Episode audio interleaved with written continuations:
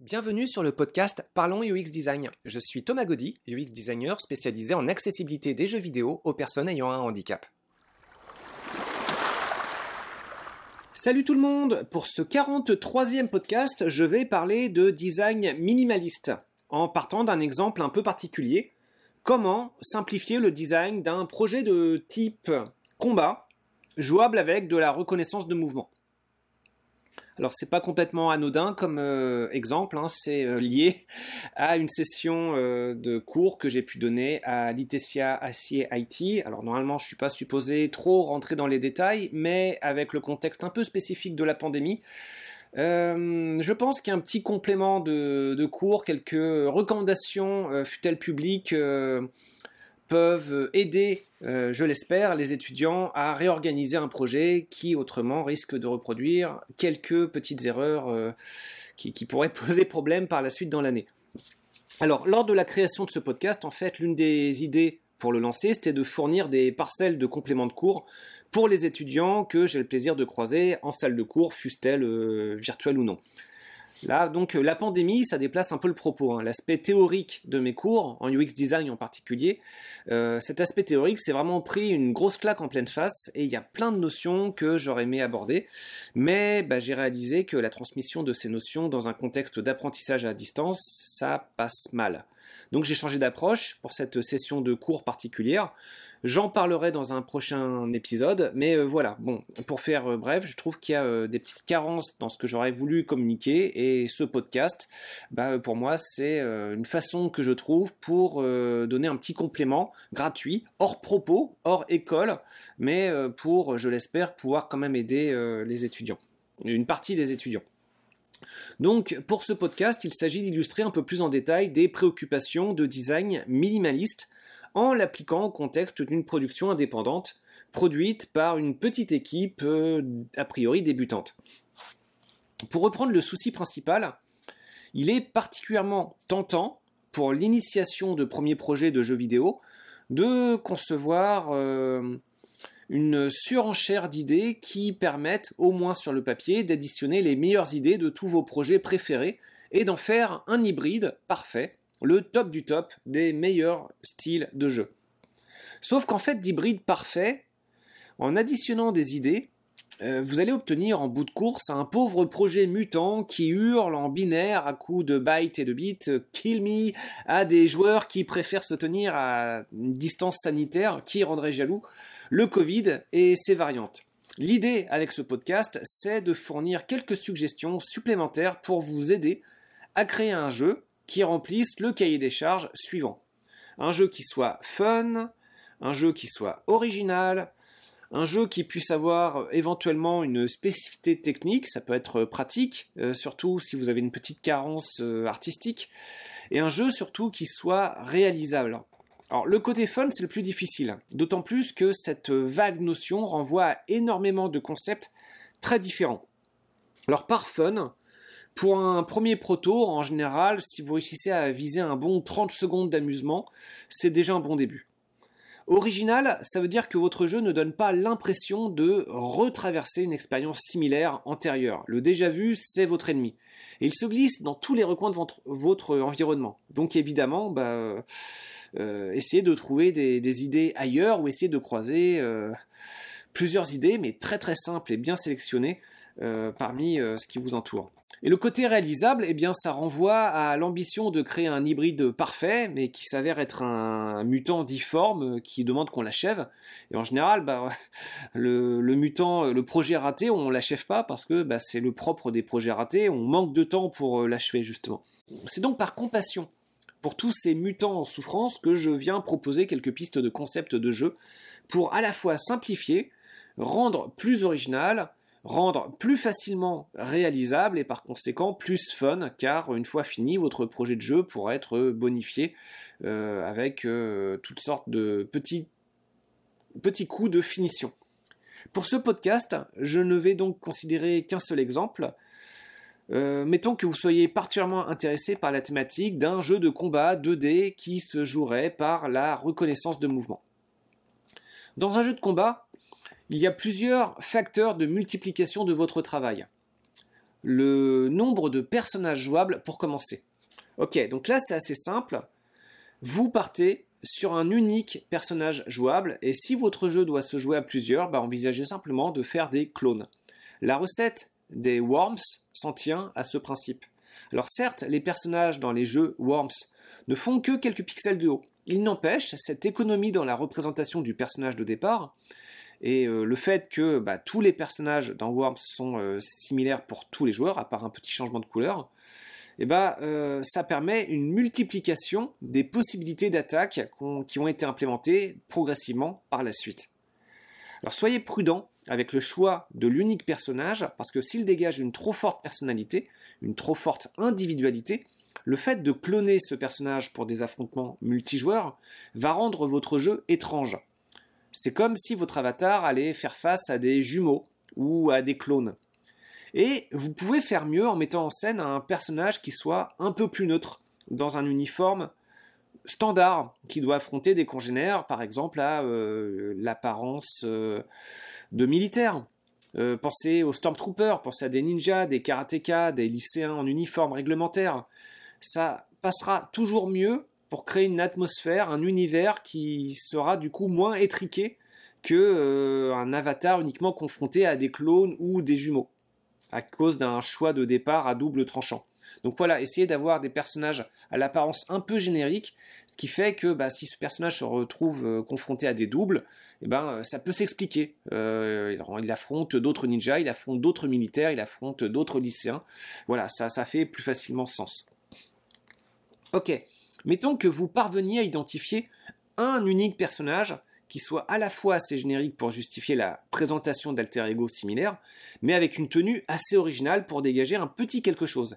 Eh bien, même là, il est fort possible que vous fassiez quand même fausse route, car vous ne savez peut-être pas encore quelle va être la panoplie de mouvements de votre personnage. Ou plutôt, vous pouvez partir sur une bonne base de départ, mais peut-être que cette base, eh ben, elle devra être à son tour simplifiée. Donc là, on va parler euh, des possibilités d'interaction de votre personnage. Une première solution, c'est de partir sur un panel réduit de coups. Souvent, considérer juste trois coups, c'est déjà assez bien. Pour s'inspirer d'un système de type pierre-feuille-ciseau. C'est une base souvent très intéressante. Alors, euh, souvent, dans le cadre des jeux de baston 2D, euh, c'est typiquement le coup de poing qui domine la prise au corps à corps, la prise au corps à corps qui domine les contres, et les contres qui dominent les coups de poing. Vous avez ce système dans les Tekken et les Dead or Alive. Vous pouvez varier ce système. Évidemment, la, la, tentation est déjà forte de rajouter quelques petites spécificités. Coup fort, coup faible. Bref, la tentation d'augmenter le panel de coups avant même d'avoir incorporé une base euh, suffisamment satisfaisante dans votre premier prototype. Si vous étendez le panel de coups, vous vous mettez évidemment en difficulté. Votre jeu va devenir plus lourd à réaliser. Et encore plus lourd si après vous envisagez d'inclure plusieurs personnages différents. Chaque nouveau personnage va être un multiplicateur sur la panel de coups du premier personnage. Donc au contraire, il vaut mieux partir sur un système encore plus épuré, en identifiant un mode d'attaque unique, mais qui, permettent d'apporter une signature particulière à votre jeu, une identité. Par exemple, Sonic, bah lui, son unique attaque, enfin il en a quelques autres, mais dans le premier jeu, son unique attaque, c'était de se mettre en boule. Mario, lui, euh, son attaque principale, c'est de sauter sur la tête de ses ennemis. Ses ennemis. Alors pour Mario, c'est sa signature la plus populaire, le fait qu'il saute sur la tête de ses ennemis. Mais ce n'est pas la première signature. Dans euh, Mario Bros, le tout premier, euh, Saint-Jean en arène, Mario attaquait avec sa tête en sautant contre les plafonds. Et les ennemis de l'autre côté de ce plafond bah, se faisaient renverser. Et cette attaque est toujours présente dans un bon nombre des jeux de la série. Voilà, donc ça c'est des attaques signatures. Vous en avez d'autres. Stab, stab, stab vous présente des oiseaux qui se poignardent à coups de bec et, filet. Dive kick, lui, il mise tout sur les coups de pied aériens. Coups de pied aériens qui tuent en un coup d'ailleurs. Donc si vous ne deviez retenir qu'un seul coup, ben ce serait quoi ce coup? Et pour être raccord avec les autres objectifs de ce jeu, ben, ce coup, il doit pouvoir se marier avec le périphérique que vous envisagez d'utiliser. Un périphérique euh, technique. Alors je rappelle le propos de départ pour la situation illustrant le podcast, hein. comment simplifier un jeu de baston 2D reposant sur un principe de reconnaissance de mouvement? Il y a plein de périphériques pour faire de la reconnaissance de mouvement. Chacun a ses spécificités avec ses points forts et ses faiblesses. Est-ce que votre périphérique vous permet de pointer une zone à l'écran? Est-ce que votre périphérique permet de discriminer un grand nombre de gestes? Est-ce que votre périphérique vous permettrait d'effectuer des gestes particulièrement agréables? Alors, je récapitule un petit peu avant d'aller plus loin. Si vous voulez faire un jeu de baston, par économie de temps, et pour vous permettre de fignoler votre gameplay, d'apporter du polish et donc du fun, partez sur des grandes coupes sévères. Un seul personnage, c'est déjà une bonne base. Il pourrait y avoir évidemment d'autres personnages si le premier proto est, assez réussi. Prévoyez, pour commencer, un seul coup pour ce personnage.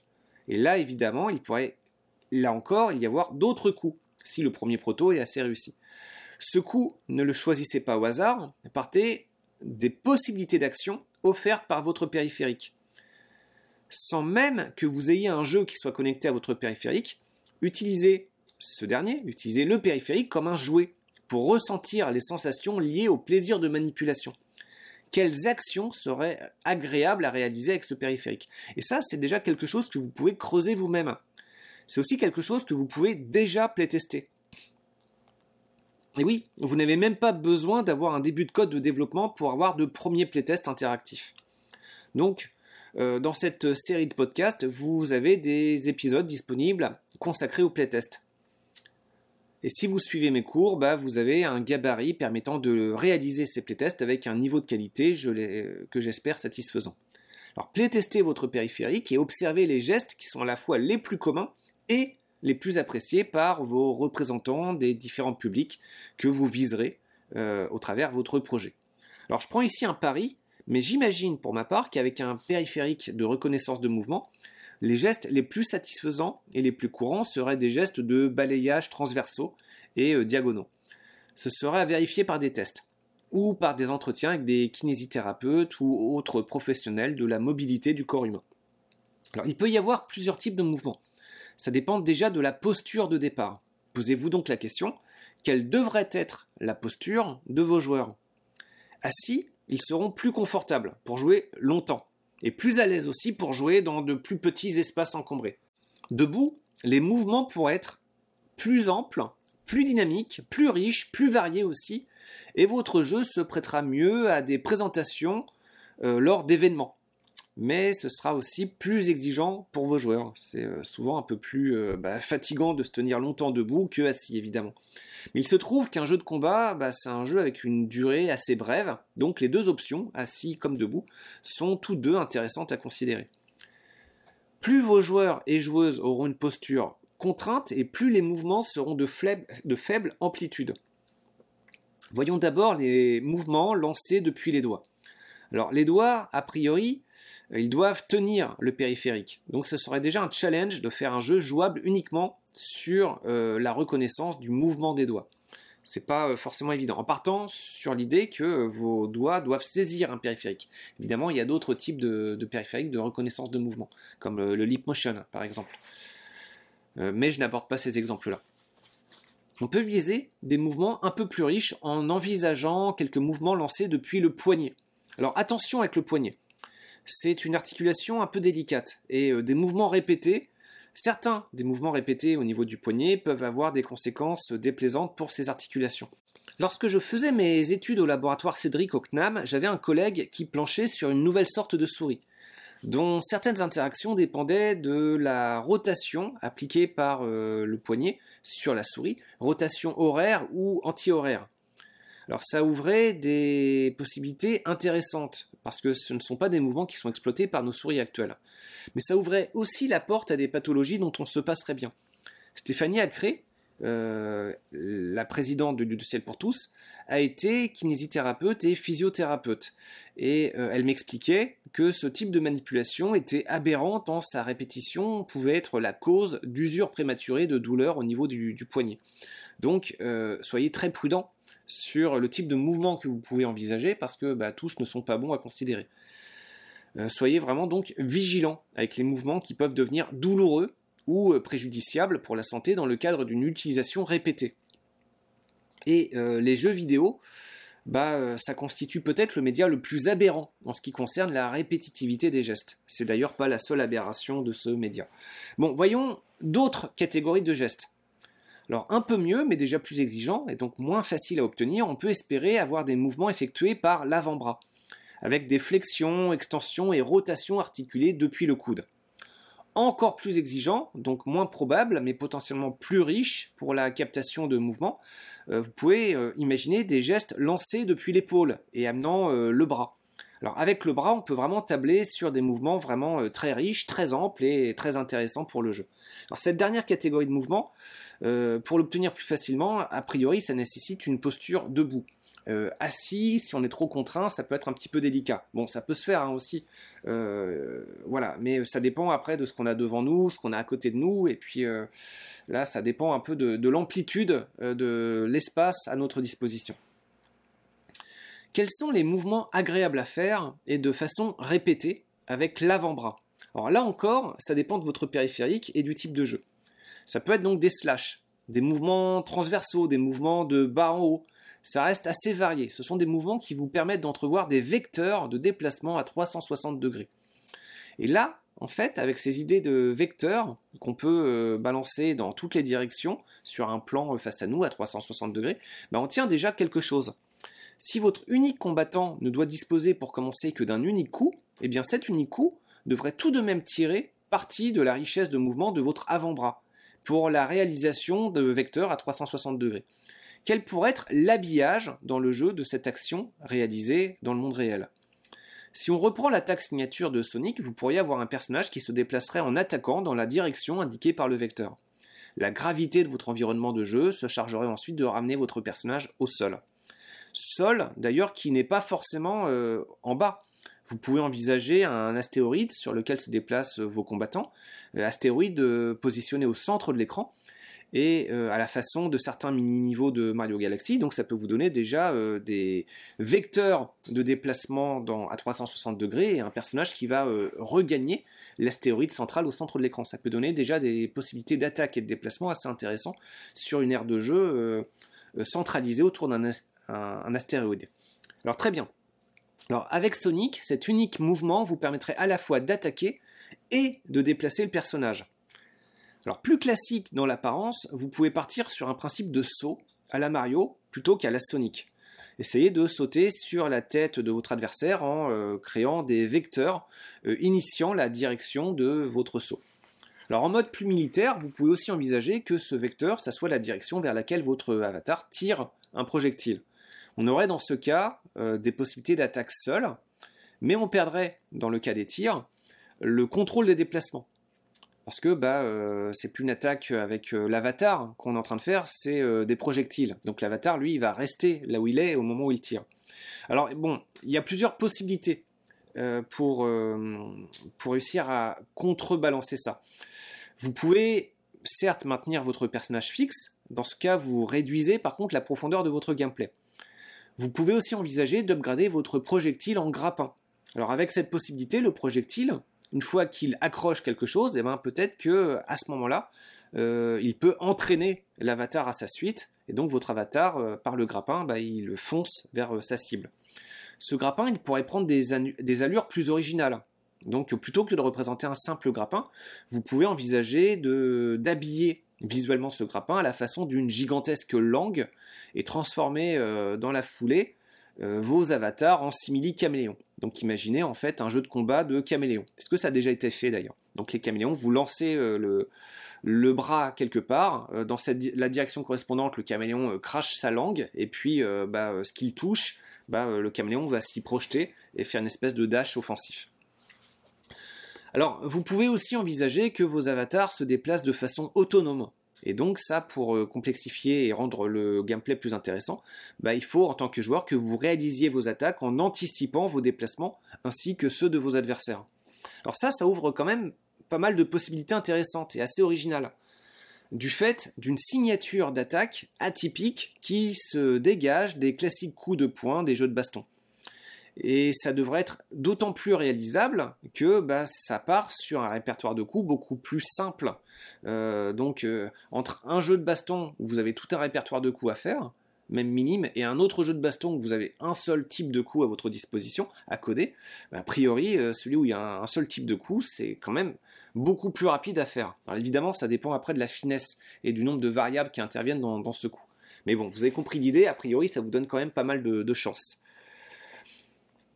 Et puis surtout, votre unique coup, il permet quand même la prise en compte d'une grande variété de gestes agréables à effectuer et à répéter. Et ça, ça devrait garantir une dimension ludique assez satisfaisante.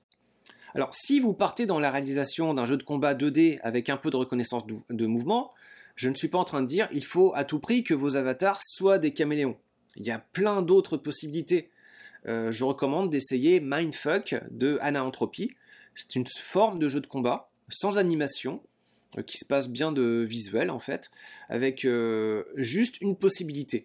Vous réalisez l'unique interaction du jeu pour remporter des points.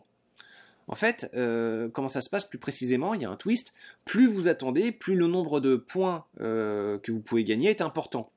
Et si vous interagissez frénétiquement pour être le premier à récolter les points, bah certes, vous serez le premier à les obtenir, mais ils seront en quantité négligeable. Or, pour remporter la partie, il en faut un gros paquet. Il faut donc attendre.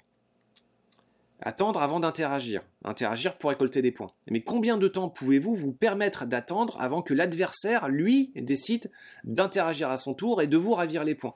Alors dit comme ça, ça peut sembler un peu compliqué. En fait, c'est un jeu vraiment très très simple. Euh, Mindfuck de Anna Entropy. On en a fait une version euh, audio euh, Ludociel pour tous, un peu abstraite. on aurait pu la faire plus propre, je pense aussi. Bon, voilà. En tout cas, appliquer un jeu de combat, vous pouvez envisager de remplacer le système de points par un système de barre de vie. Plus vous attendez avant d'interagir et plus votre unique coup gagnerait en puissance et pourrait potentiellement retirer beaucoup de points de vie à votre adversaire. C'est intéressant d'ailleurs de voir que ce système utilisé par Anantropie est compatible avec beaucoup d'autres mécanismes de jeu, dont nos attaques de caméléon, de sauts effectués par des inspirations de Sonic ou de Mario, de dash de ninja ou je ne sais quoi encore. Ça peut être donc un mécanisme que vous pouvez utiliser seul ou de façon complémentaire si vous voulez étoffer votre premier euh, prototype. D'autres inspirations encore, regardez du côté de Lethal League, euh, la ligue létale. Plutôt que de donner des coups directement à l'adversaire, pourquoi ne pas utiliser un élément intermédiaire? Donc dans euh, Lethal League, jeu de baston 2D avec des batteurs de baseball bien barrés, et bah, le coup de batte, ça peut très bien marcher avec des mouvements couvrant les 360 degrés. Donc vous avez compris l'idée. Les possibilités sont nombreuses, mais il vous faut en creuser une en particulier, et seulement une, au moins au début. Un personnage, un coup, un concept, reposant sur des mouvements, une grande variété de mouvements très agréables à effectuer et à répéter surtout. Et surtout ce que j'ai pu dire, il manque l'essentiel. En fait, ces propositions, elles se fondent sur des intuitions. Mais ce type d'idée, bah, ça ne vaut rien s'il n'est pas confronté le plus rapidement possible à des joueurs. Donc, encore une fois, playtestez vos idées, vérifiez la solidité de vos propositions de gameplay. Et là, ça devrait vous aider à faire émerger de bien meilleurs concepts de jeu encore. En tout cas, euh, peut-être, euh, si vous voulez reprendre ces concepts-là, ça devrait vous permettre de les bonifier encore davantage. Donc, euh, bah, je vais arrêter pour ce podcast. Merci de l'avoir écouté. C'est un épisode un peu particulier. Hein. Il est lié à mes activités d'enseignement avec l'ITESIA et CIT. Je ne suis pas supposé parler trop directement du contenu de mes cours. Cependant, bah, comme je le disais en début de podcast, cette année, je l'ai trouvé plus difficile pour communiquer un propos théorique de façon satisfaisante avec le contexte de la pandémie et puis les cours qui se font euh, à distance. Donc ce podcast, c'est une façon d'apporter une réflexion postérieure à mes cours, du bénévolat en quelque sorte, appliqué à un propos que j'espère encore très général, et j'espère que ça ne va pas porter euh, préjudice à qui que ce soit. Donc communiquez avec moi si vous avez des suggestions d'amélioration pour de prochains podcasts qui s'inscriraient dans la même lignée. Et sur ce, bah, merci encore, et puis bah, dans 7 jours, salut Merci d'avoir écouté ce podcast. Je vous invite à vous abonner pour ne pas rater les prochains épisodes. Si vous voulez en savoir plus sur moi, je vous invite à consulter mon profil LinkedIn, Thomas Gaudy, T-H-O-M-A-S, G-A-U-D-Y. Si vous souhaitez de l'accompagnement pour implémenter ces notions et ces outils dans vos équipes et vos projets, vous pouvez faire appel à mes services de consultant en UX Design. Il vous suffit de me contacter via mon profil LinkedIn. Au plaisir